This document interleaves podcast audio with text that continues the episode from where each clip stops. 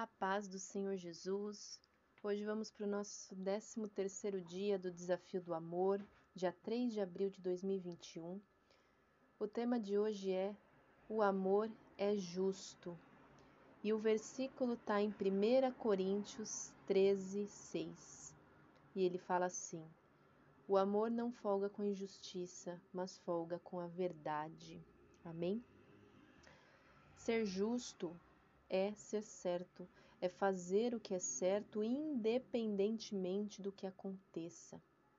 A justiça é imparcial, mas a justiça precisa ser racional, equilibrada e certa.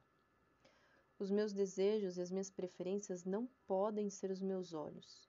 Então, apenas Deus, que é o justo juiz, que sabe de todas as coisas e tudo vê, é que pode nos indicar o melhor caminho. Então, que hoje nós possamos buscar em Deus a verdadeira justiça e o Espírito Santo, para sabermos ponderar situações, mesmo que isso envolva o nosso prejuízo momentâneo ou o prejuízo momentâneo daquela pessoa que estamos fazendo esse desafio do amor.